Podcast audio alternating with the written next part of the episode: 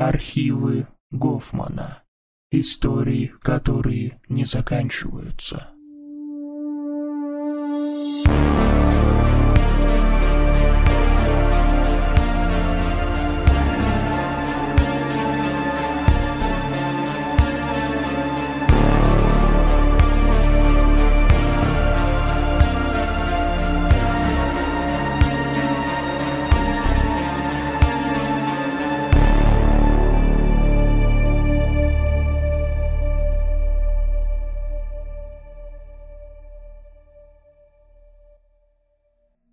Меня направило агентство по временному трудоустройству. Я понятия не имел, на кого буду работать и что за этим последует. Я только знал, что платят хорошо. Недельная экскурсия за 725 долларов в сутки. Более чем достаточно, чтобы оплатить пару счетов по кредитке и приличный кусок арендной платы за следующий месяц. За такую цену я был готов сделать почти все, что угодно. Жаль только, что я не знал тогда, во что вляпаюсь.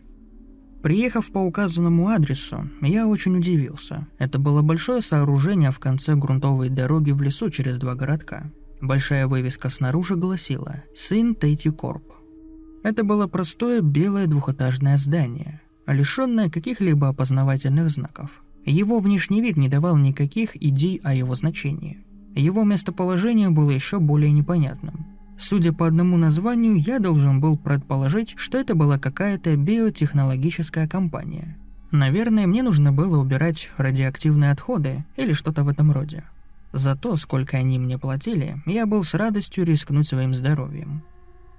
Войдя в здание и встретившись с администратором на ресепшене, я был направлен в комнату 371 на втором этаже, где мне предстояло ждать Элла, моего нового босса. Это была стандартная обстановка для любого офиса, хотя и более причудливая, чем обычно. Красный ковер, белые стены и никаких окон. Всего шесть столов и три ряда по два, каждый со своим компьютером. В дальнем конце комнаты была большая стена, покрытая односторонним зеркалом, с проходом со ступенями по обе стороны от него. Внутри стоял единственный стул, письменный стол и стационарный телефон – Вероятно, это место для руководителей, которые следят за производительностью сотрудников. Кроме этого, в комнате не было ничего интересного, если только не считать за интересное корзину для мусора и папоротник в углу.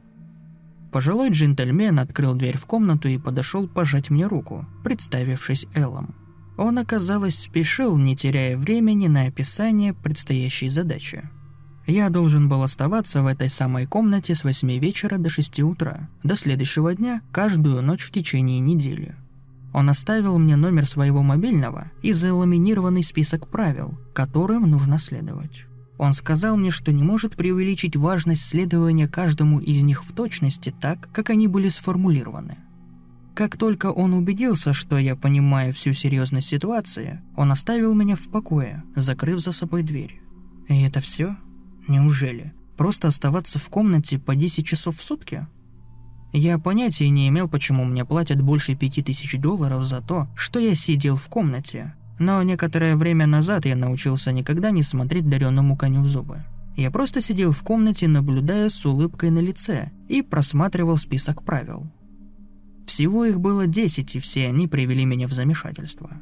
Первое. Как только наступит 8 часов, заприте дверь и ни в коем случае не выходите из комнаты до 6 утра. Планируйте свое пользование туалетом и периоды приема пищи соответственно. В комнате не должно быть ни еды, ни напитков. Второе. Не пользуйтесь компьютером Хэнка. Он ближе всего к выходу. Никто и никогда не должен прикасаться к нему, ни при каких обстоятельствах, даже Хэнк.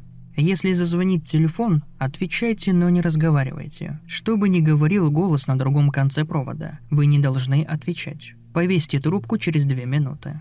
Четвертое. Не впускайте уборщика. У вас его нет. Пятое. Если кто-то еще подойдет к двери, впустите его, но не обращайте на него внимания. Ни в коем случае не реагируйте. Когда они уйдут, закройте дверь и заприте ее за собой. Шестое. Если корзина для мусора меняет свое местоположение, поставьте ее обратно в угол, как только заметите.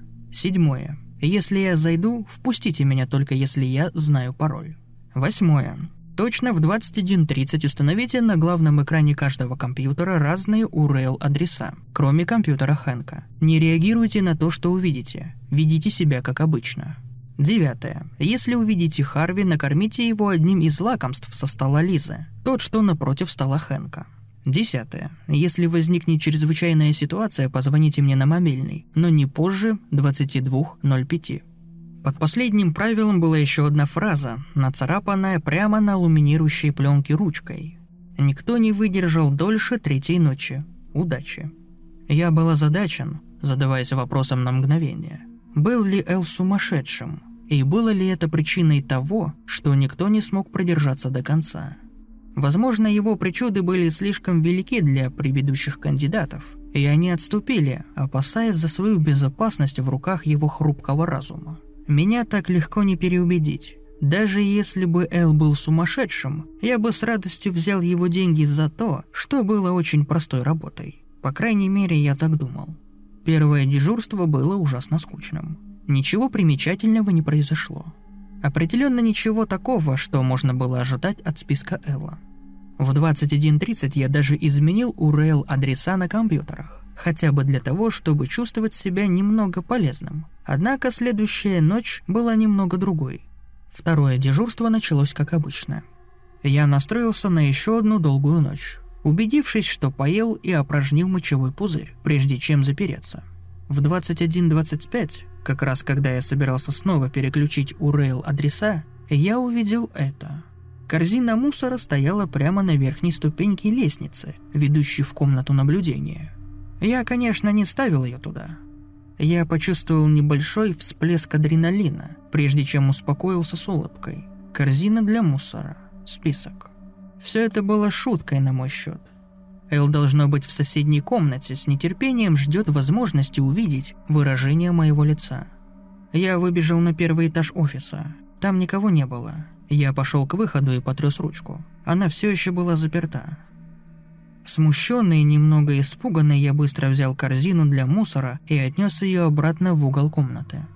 Я посмотрел на часы. 21.30. Я начал менять URL-адреса на всех компьютерах, отчаянно надеясь, что померещилось то, что только что произошло. Обойдя стол Хэнка, я набрал последний адрес на компьютере номер 6. Я уже собирался отодвинуться, когда на экране появилось какое-то странное изображение – это была запись с камер наблюдения за комнатой.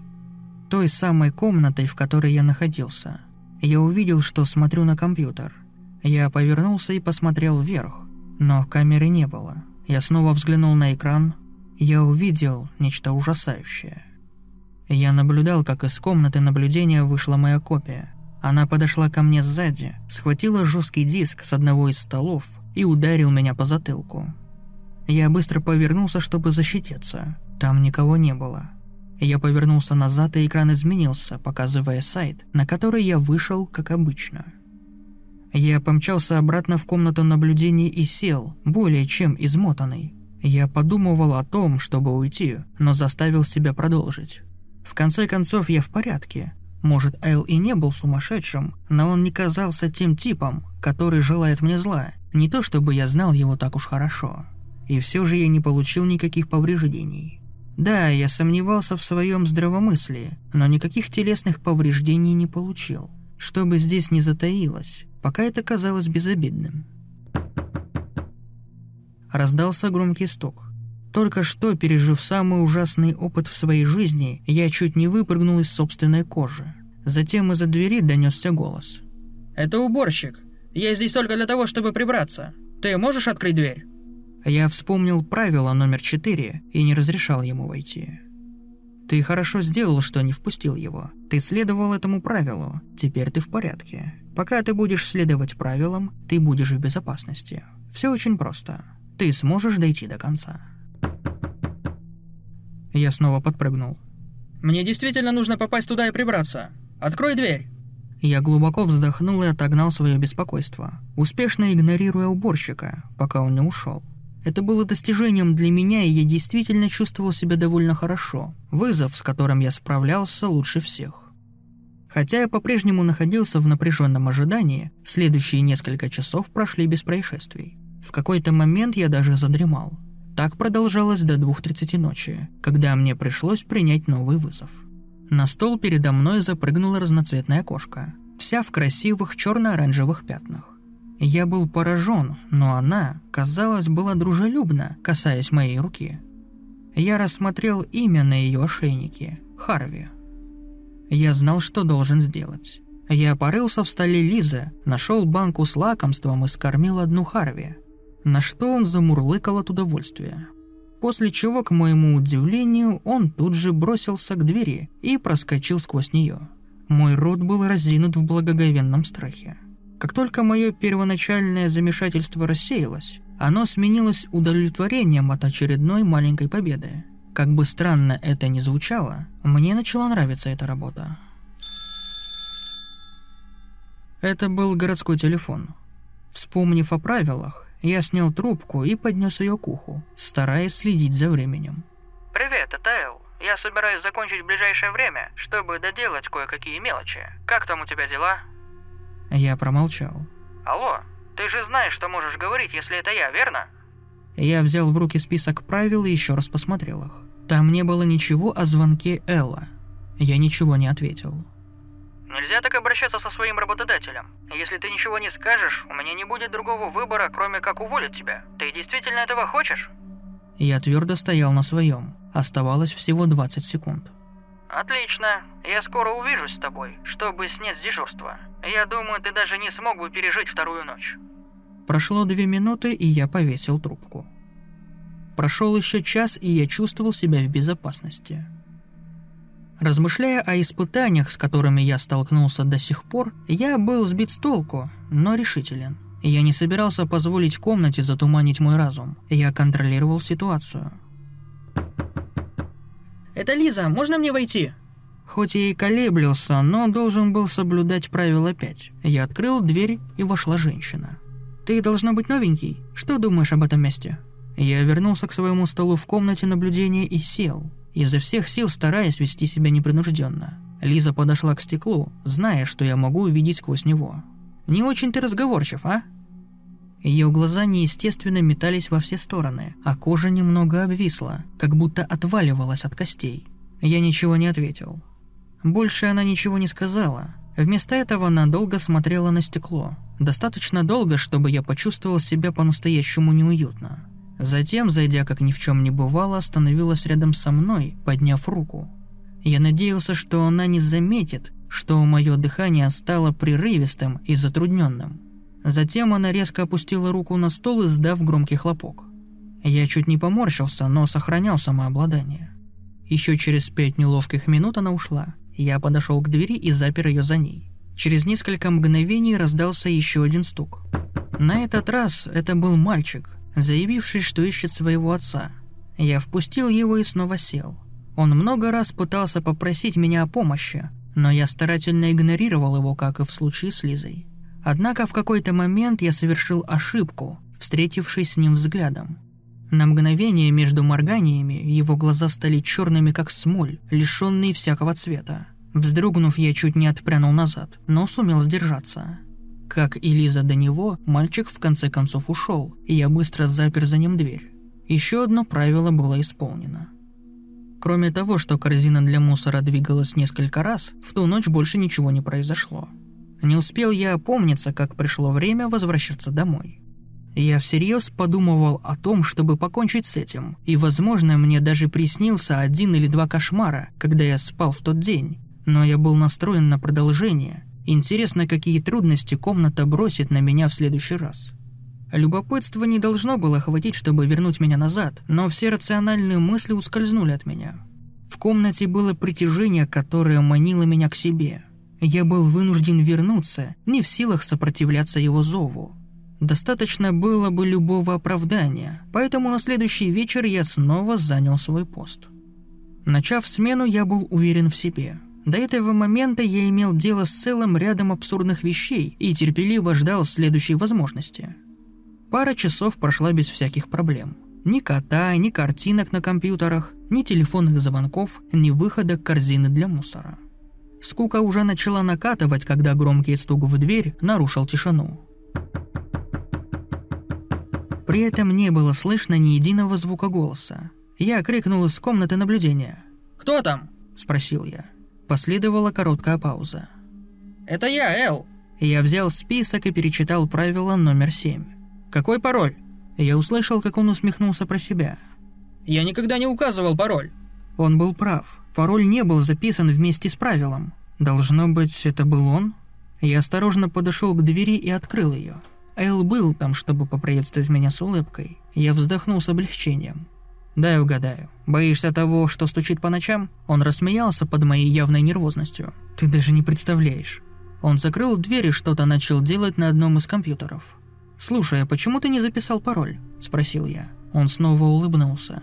«Это уловка. Любой, кто выдавал себя за меня, мог попытаться придумать что-то, что идентифицировало бы их как меня. Понимаешь?» «Понимаю. Хорошая мысль». Он вернулся к своей работе за компьютером. Я не хотел его беспокоить, но мне просто нужно было знать. «Кстати, а что это за место? Почему все это происходит здесь?» Он повернулся ко мне. «Будет лучше, если ты не будешь задавать вопросов, особенно тех, которые намного выше твоей зарплаты». Я не был доволен полученным ответом, но я знал, что это все, что я от него добьюсь. Я дал ему спокойно поработать и вернулся в комнату наблюдения, наблюдая за происходящим через одностороннее стекло – и тут я кое-что понял. Компьютер, которым воспользовался Эл, это был компьютер Хэнка. Я дважды проверил список, чтобы убедиться. Да, это определенно был стол Хэнка. Никто не должен был прикасаться к его компьютеру. Разве это не относится и к Эллу? Я перевернул список на случай, если найду еще какую-нибудь информацию. И тут у меня упало сердце. Крупным жирным шрифтом на обратной стороне заламинированного листа был написан текст – который гласил «Пароль закусочная». Пиздец. Я схватил телефон, потянулся за клочком бумаги с номером Элла и набрал его так быстро, как только мог. Послышались несколько гудков, но он наконец-то взял трубку. «Алло, там все в порядке?» «Эл, слава богу, я совершил ошибку. Я думал, что это ты. Я впустил его, и теперь он сидит за компьютером Хэнка». Он испустил долгий вздох разочарования. Я наблюдал, как двойник Элла отвернулся от компьютера, а затем встал. «Слушай меня очень внимательно. Ни в коем случае не веди себя подозрительно. Ты будешь в порядке, если он ничего не заподозрит. Если ты попытаешься уйти или позвонит кто-нибудь еще, все будет кончено. Понимаешь?» «Да, я понимаю». Двойник Элла направился в комнату наблюдения. Мое сердце билось быстрее, чем когда-либо прежде. «Я скоро буду там, не паникуй. Он положил трубку. Я прижал телефон к уху, когда приближался двойник Элла, чтобы сделать вид, что разговариваю с женой. «Я же сказал тебе, милая, в 6 утра, вот тогда я и заканчиваю. Тебе не нужно меня ждать. Ты слишком много волнуешься. Пожалуйста, отдохни немного». Копия Элла теперь стояла в комнате рядом со мной и смотрела на меня. Я прижал телефон к груди и снова посмотрел на него. «Все в порядке?» – спросил я. Он продолжал пристально смотреть несколько долгих секунд. «Ты не мог бы помочь мне кое с чем в компьютере? Интересно, видит ли он, как трепещет моя грудь? Конечно, мне просто нужно договорить. Я подойду, как закончу». Он еще мгновение смотрел, а потом вернулся к столу Хэнка. Хотя я и был в панике, но продолжал притворяться по телефону. Я даже разыграл спор, чтобы продлить разговор. Затаив дыхание, я наблюдал, как ручка мягко поворачивалась, и дверь распахнулась. Это был Эл. Я никогда в жизни не испытывал такого облегчения. Он повернулся к зеркалу и приложил палец к рту, жестом призывая меня молчать. Клон еще не знал о его прибытии. Эл подкрался сзади к своему клону и схватил его за горло. Самозванец сопротивлялся, но в конце концов поддался его жесткой хватке. Он упал на пол бездыханным, прежде чем распался в прах на ковре. Я подбежал к Эллу и поблагодарил его. Я также горячо извинялся. Не нужно извиняться, это не первое, что попало в комнату. И я уверен, что оно не будет последним. Я просто рад, что ты в порядке». Он улыбнулся. «Кстати, не мог бы ты закрыть дверь? Не хотел бы, чтобы еще один из них зашел ко мне?» «Ну, конечно». Я подошел к двери, и тут я кое-что понял. Я оставил ее незапертой после того, как пришел двойник. Вот как Эл смог войти. Вспомнив последнее правило, я медленно вытащил телефон и открыл журнал вызовов. Мой последний звонок был в 22.18, через 13 минут после крайнего срока. Я обернулся и увидел Элла, стоящего прямо за моей спиной. «Эл, какой пароль?» Он усмехнулся. «Ха, какой пароль?» Я выбежал оттуда так быстро, как только мог. Комната все еще занимает мои мысли, но я никогда туда не вернусь. По крайней мере, надеюсь, что нет.